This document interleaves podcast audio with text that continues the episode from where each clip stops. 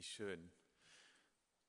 Vor dem Gottesdienst habe ich mich darauf gefreut und dachte, endlich wieder singen. Ähm, da habe ich mich besonders darauf gefreut. Und dann, jetzt während des Singens, habe ich aber gemerkt, gesungen habe ich ja eigentlich die ganzen anderthalb Jahre. Ich habe im Auto gesungen, ich habe unter der Dusche gesungen, ich singe laut zu Hause. Das war gar nicht das Problem. Was mir gefehlt hat, ist, ich habe euch zusammen nie gehört. Also ich habe gerade eben, habe ich mal aufgehört zu singen und habe euch einfach zugehört. Ähm, das ist das, was gefehlt hat und was wirklich schön ist. Ab und zu passiert es in unserem Leben, mir zumindest, vielleicht passiert es euch auch, dass Menschen in unser Leben treten, die uns daran erinnern, was wirklich wichtig ist. Das sind Menschen, die erinnern uns daran, worauf unser Fokus eigentlich gerichtet sein sollte, weil wir das im Alltag verlieren. Wir können es verlieren und das passiert immer wieder. Das ist mir in letzter Zeit passiert. Ich weiß nicht, ob ihr die Geschichte von Philipp Mickenbecker mitbekommen habt. Das ist ein, das ist ein ganz junger Typ, der mit 23 jetzt oder 24 an Krebs verstorben ist. Äh, die Geschichte habe ich so ein bisschen mitverfolgt und ähm, die Intensität, mit der er gelebt hat und mit der er auch gestorben ist und wie er auf Gott ausgerichtet war, das hat mich ein bisschen wachgerüttelt. Und ähm, das ist so einer, der mir gezeigt hat, worauf liegt eigentlich der Fokus. In letzter Zeit habe ich auch die Wüstenväter viel gelesen wegen meiner Weiterbildung, aber auch, weil ich die so spannend fand. Das sind auch alles Leute, die einen unglaublichen Fokus und einen unglaublichen Drive haben in ihrem Leben und die Ausrichtung ist völlig klar auf Gott.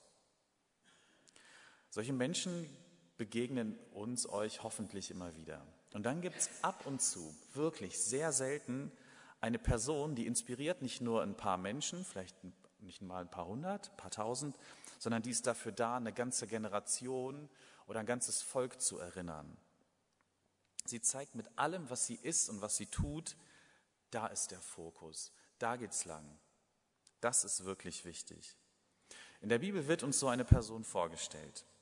Und diese Person zeigt nicht nur mit dem, wie sie ist und was sie tut, wo der Fokus liegen soll, sondern sogar mit ihrem eigenen Namen. Die Person heißt Elia. Im heutigen Predigtext geht es um Elia. Ich will euch diese Geschichte vorlesen und dabei erklären. Ähm, Elia ist hebräisch, könnt ihr euch denken, und bedeutet übersetzt, Jahwe ist mein Gott. Oder ganz auf Deutsch gesagt, Gott ist mein Herr.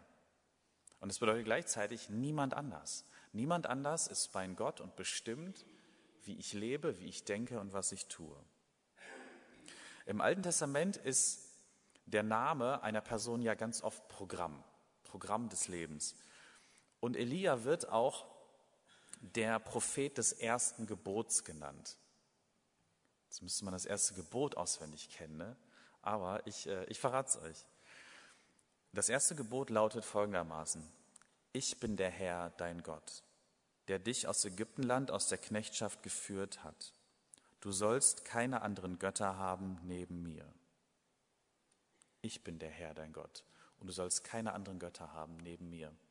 Und Elia ist jetzt eine Person, die das Volk daran erinnert, was damals Gott als Gebot ausgegeben hat. Warum war das jetzt so wichtig für Elia? Warum war das für die Leute damals so wichtig? Und wer brauchte eigentlich diese Erinnerung? Elia war ein Prophet im Nordreich. Das Südreich Juda hat sich ja irgendwann vom Nordreich getrennt und zu Elias Zeit gab es einen ganz starken Baalskult im Nordreich. Jahwe ist immer mehr in den Hintergrund gerückt. Und Elia ist jetzt dafür, dass er, dass er das Volk daran erinnert, wisst ihr eigentlich noch, wer unser Gott ist, der sich uns damals in der Wüste offenbart hat? Jetzt könnte man auch denken, geht es jetzt hier einfach nur um den Namen, den wir Gott geben? Ist doch eigentlich egal, wie der Gott heißt, oder? Solange man das Richtige tut. Die einen nennen Gott so und die anderen so. Wo ist das Problem? Ich fange mal an, den Bibeltext vorzulesen und dann wird ein bisschen deutlicher, wo das Problem ist und warum es schon einen Unterschied macht. Ich lese aus 1. Könige Kapitel 17. Elia, ein Tischbiter aus Tischbe in Gilead, kündigte Ahab an. So gewiss der Herr, der Gott Israels lebt, in dessen Dienst ich stehe, es wird in diesen Jahren weder Tau noch Regen geben, es sei denn, dass ich es befehle.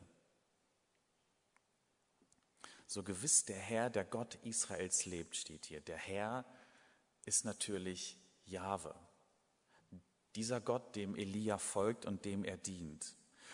Und Jahwe steht für etwas, das sagen wir von hier vorne immer und immer wieder. Es ist der Gott, der Israel aus Ägypten herausgeführt hat. Es ist der Gott, dessen Ziel die Freiheit ist. Und der Gott, der das Volk herausgeführt hat und gesagt hat, ich bin an jedem einzelnen Tag bin ich bei euch. Ich kann euch keine Sicherheit versprechen. Ich verspreche euch auch nicht irgendein bequemes und nettes Leben. Aber was ich euch verspreche ist, Ihr kommt in die Freiheit und ich bin bei euch. Das sind die beiden Sachen. Und genau an der Stelle liegt auch die Versuchung. Das Volk ist schon länger in diesem verheißenen Land. Und jetzt kommt diese Versuchung, sich zurückzulehnen. Man ist ja nicht mehr in der Wüste unterwegs. Ähm, und die Versuchung von Baal ist im Grunde die Bequemlichkeit und das sich zurücklehnen. Baal ist, äh, war ein palästinisch-syrischer Wettergott, also der Herrscher über Wolken, Wind und Regen ähm, und der Gott, der die Fruchtbarkeit garantiert. Also der Gott, der uns hilft, dass es uns einfach gut geht und wir das genießen können, was wir hier haben. Und Gott sagt jetzt, an den glaubt ihr, an den wollt ihr euch wenden, statt an mich, an den Gott, der euch immer weiter in die Freiheit führt? dann lasst doch mal sehen, wenn ihr dem Gott folgen wollt, es wird in den nächsten Tagen, Wochen, Monaten kein Regen kommen. Gott demonstriert seine Macht, indem er genau das wegnimmt, wofür dieser Baal steht. Also Gott zeigt, ich bin der eigentlich Mächtige, der eigentliche Gott. Und er sagt damit auch, sorry, es gibt keine Sicherheit. Es gibt niemanden, auf den ihr euch verlassen könnt, außer auf mich. An welchen Gott glauben wir manchmal? Was ist so unsere Versuchung? Wo verlieren wir den Fokus und setzen unser Vertrauen doch auf andere Dinge als auf Gott? Es ist der Gott der Machbarkeit und der Leistung. Ich kenne die innere Stimme aus mir. Albert, das musst du schaffen. Sei einfach fleißig. Du musst es schaffen. Das ist eine Versuchung. Oder ist es der Gott des Geldes? Ist es der Gott der Gesundheit und der Selbstoptimierung? kenne ich auch von mir. Der Gott der Unterhaltung und der Ablenkung kenne ich auch von mir. Der Gott der Sicherheit. Jetzt gibt es ganz, ganz unterschiedliche und ihr kennt aus eurem Leben die Versuchungen am, am besten, ähm, denen ihr erliegt.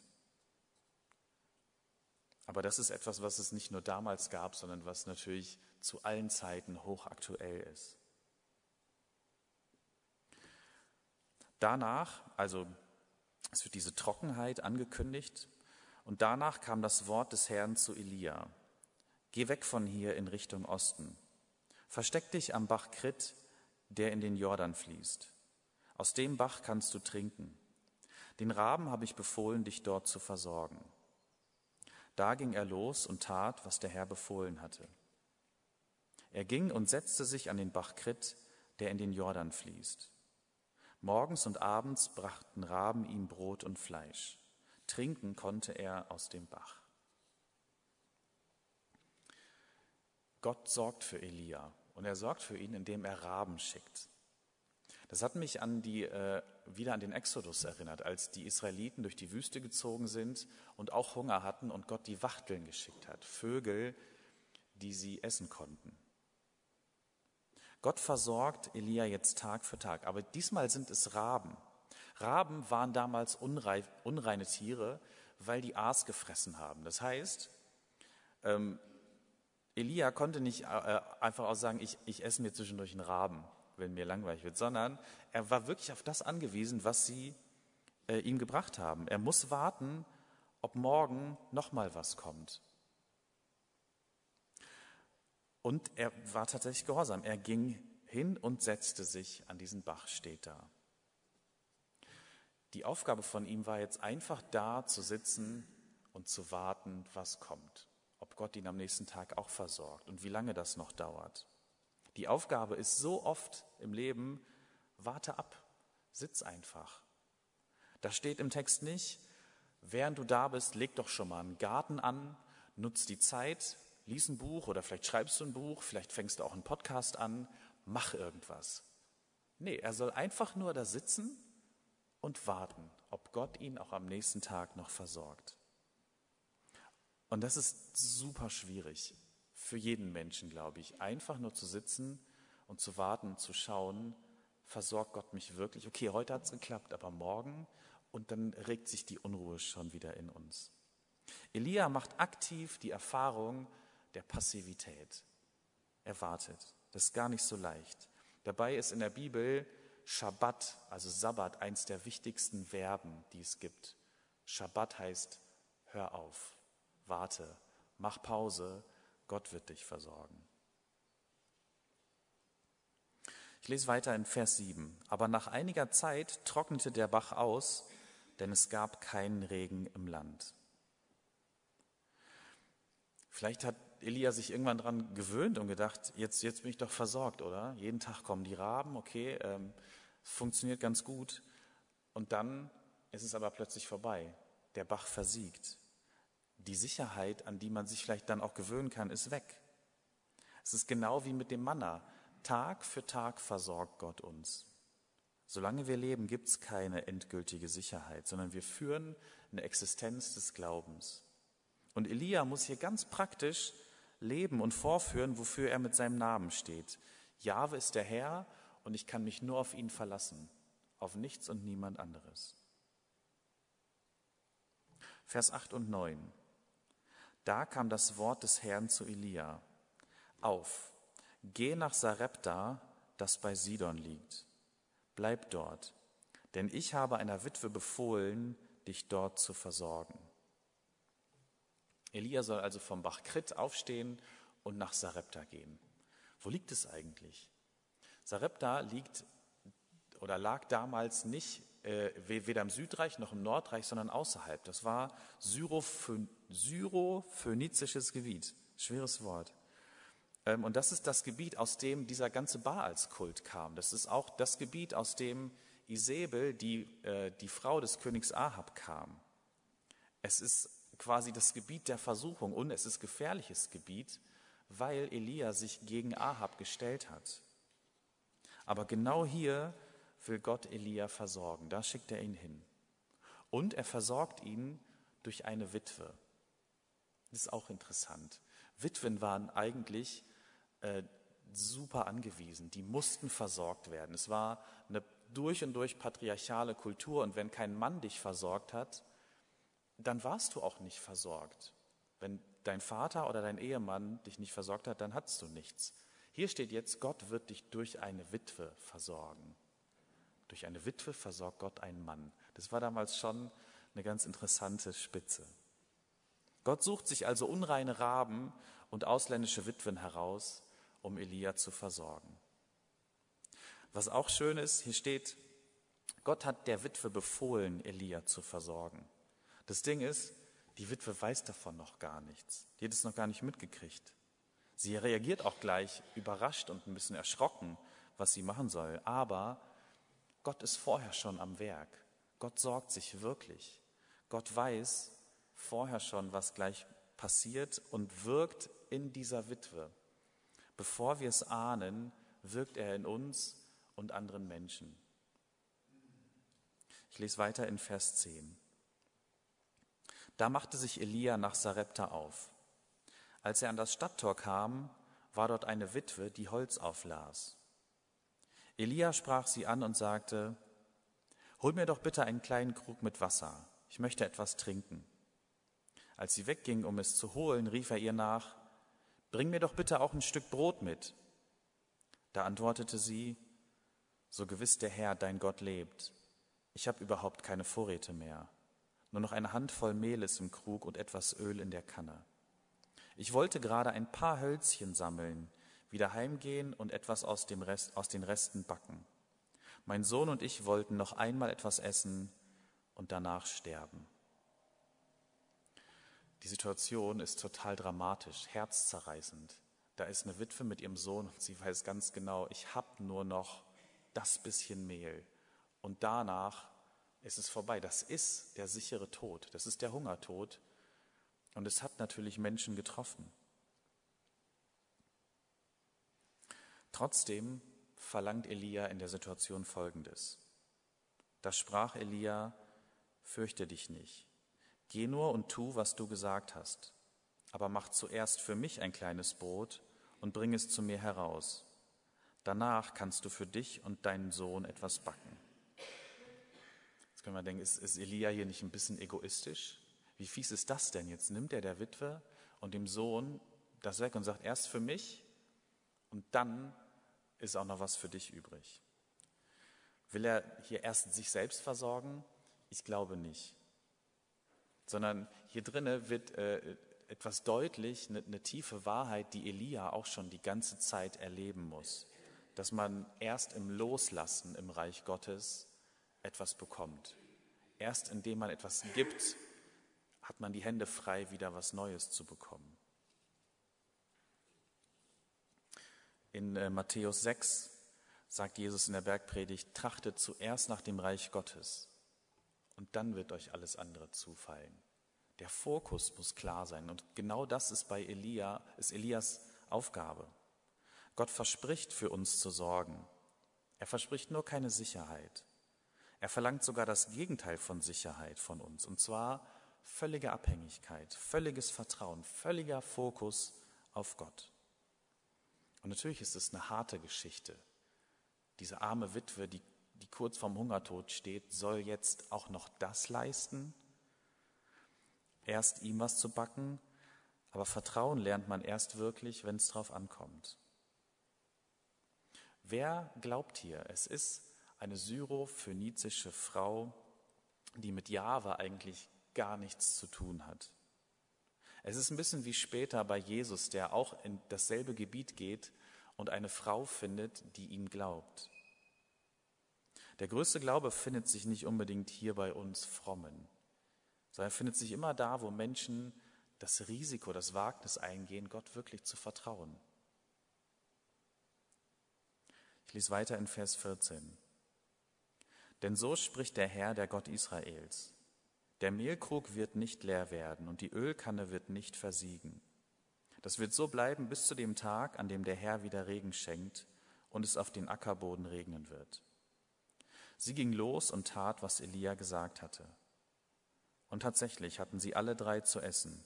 Elia, die Frau und ihr Sohn, Tag für Tag. Der Mehlkrug wurde nicht leer und die Ölkanne versiegte nicht. So hatte es der Herr durch Elia gesagt. Gott versorgt Elia, die Witwe und ihren Sohn. Es gibt nicht viel, aber es gibt genug zum Leben. Aber Gott verlangt viel. Gott verlangt Glauben, Vertrauen von Elia, von dieser Witwe und von uns. Er verlangt diesen Glauben, dass es diesen einen Gott gibt, von dem wir abhängig sind und sonst von nichts und niemand. Und es ist gar nicht so einfach, das zu leben. Gott verspricht, ich versorge dich, ich bin für dich da, ich gehe mit. Es wird nicht immer alles gut, es gibt immer wieder Probleme unterwegs und dein Glaube wird auf die Probe gestellt werden, aber Gott ist trotzdem da und er versorgt uns. Wir wissen nicht, wie Gott uns versorgt, das kann man niemals vorher sagen.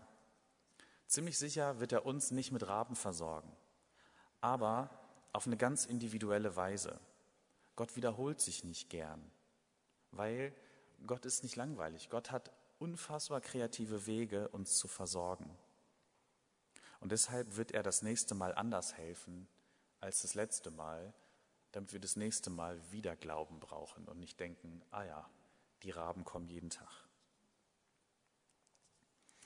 Das ist die, der Text und das ist die Botschaft des Textes.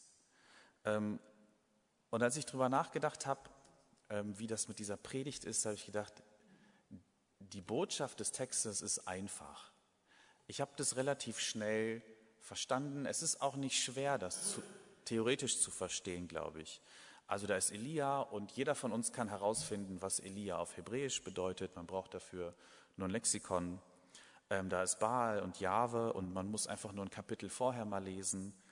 Ähm, es geht um Versorgung und so weiter. Das ist alles ziemlich einfach. Trotzdem äh, gibt es Gründe, warum es mir nicht einfach fällt, über diesen Text zu predigen. Drei Gründe, warum es mir schwer fällt, ähm, etwas über diesen Text zu sagen. Die will ich jetzt am Ende der Predigt euch noch mitgeben. Der erste Grund, der mich immer wieder beschäftigt hat bei der Vorbereitung, ist, damals gab es zu wenig Regen, es war nichts da. Und jetzt bin ich in einer Woche, wo es viel, viel zu viel Regen gab. Und es war die ganze Zeit so ein Widerspruch. Ähm, wir haben nicht zu wenig Wasser, sondern es stürzen die Fluten durch bestimmte Täler. Ähm, und äh, es gibt Menschen, die haben durch zu viel Wasser ihre Existenz verloren und wissen nicht mehr weiter. Der zweite Grund, warum es mir schwerfällt, über diesen Text zu predigen, ist, mir persönlich geht's gut. Ich habe doch alles. Ich habe wirklich alles. Ich, ich muss mir um meine Existenz keine Gedanken machen, jetzt gerade. Weder weil ich zu wenig Wasser habe, noch weil ich zu viel Wasser habe, weil mir geht's gut. Das heißt, ich kann hier gut stehen und sagen, ähm, man muss auch in der extremsten Situation Gott vertrauen. Da zeigt es sich. Aus Erfahrung kann ich das jetzt gerade nicht sagen. Es steht hier und ich glaube das auch, aber leicht fällt es mir nicht, das zu sagen. Und der dritte Grund ist, und vielleicht der tiefste, ähm, ich kenne diese ganzen anderen Götter auch, die, von denen Elia spricht. Oder wo Elia sagt, äh, hab keine anderen Götter, nur diesen einen, folge nur ihm. Und ich merke in meinem Alltag, da gibt es so unglaublich viel, was mich beschäftigt, was mich ablenkt, was mein, meine Aufmerksamkeit und meinen Fokus haben will. Und diese Erinnerung, ganz für Gott da zu sein, mich ganz auf ihn auszurichten, finde ich total schwer. Das sind drei Gründe, warum es jetzt nicht einfach ist, über diesen Text zu sprechen. Und wir machen es natürlich trotzdem, weil wir diese Erinnerung brauchen. Ob es uns jetzt gerade gut geht, ob, wir, ob unsere Existenz gefährdet ist oder nicht, dafür können wir oft nichts. Ich kann jetzt gerade nichts dafür, dass meine Existenz gesichert ist und ich bin total dankbar dafür.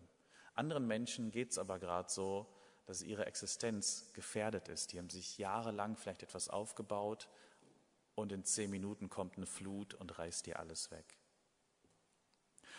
Die Herausforderung für uns bleibt aber immer die gleiche, ob es uns jetzt gerade gut geht und wir alles haben oder ob uns gerade alles genommen wird. Da ist der eine Gott, der sagt, ich bin der Herr, dein Gott. Daran möchte ich mich erinnern lassen, daran möchte ich euch erinnern. Und ob es uns gut geht, dann möchte ich sagen, es gibt trotzdem keine Sicherheiten. Und wenn es jemandem nicht so gut geht, Gott ist trotzdem unser Hirte. Er versorgt uns, er geht mit, egal wie unser Leben morgen aussieht. Amen.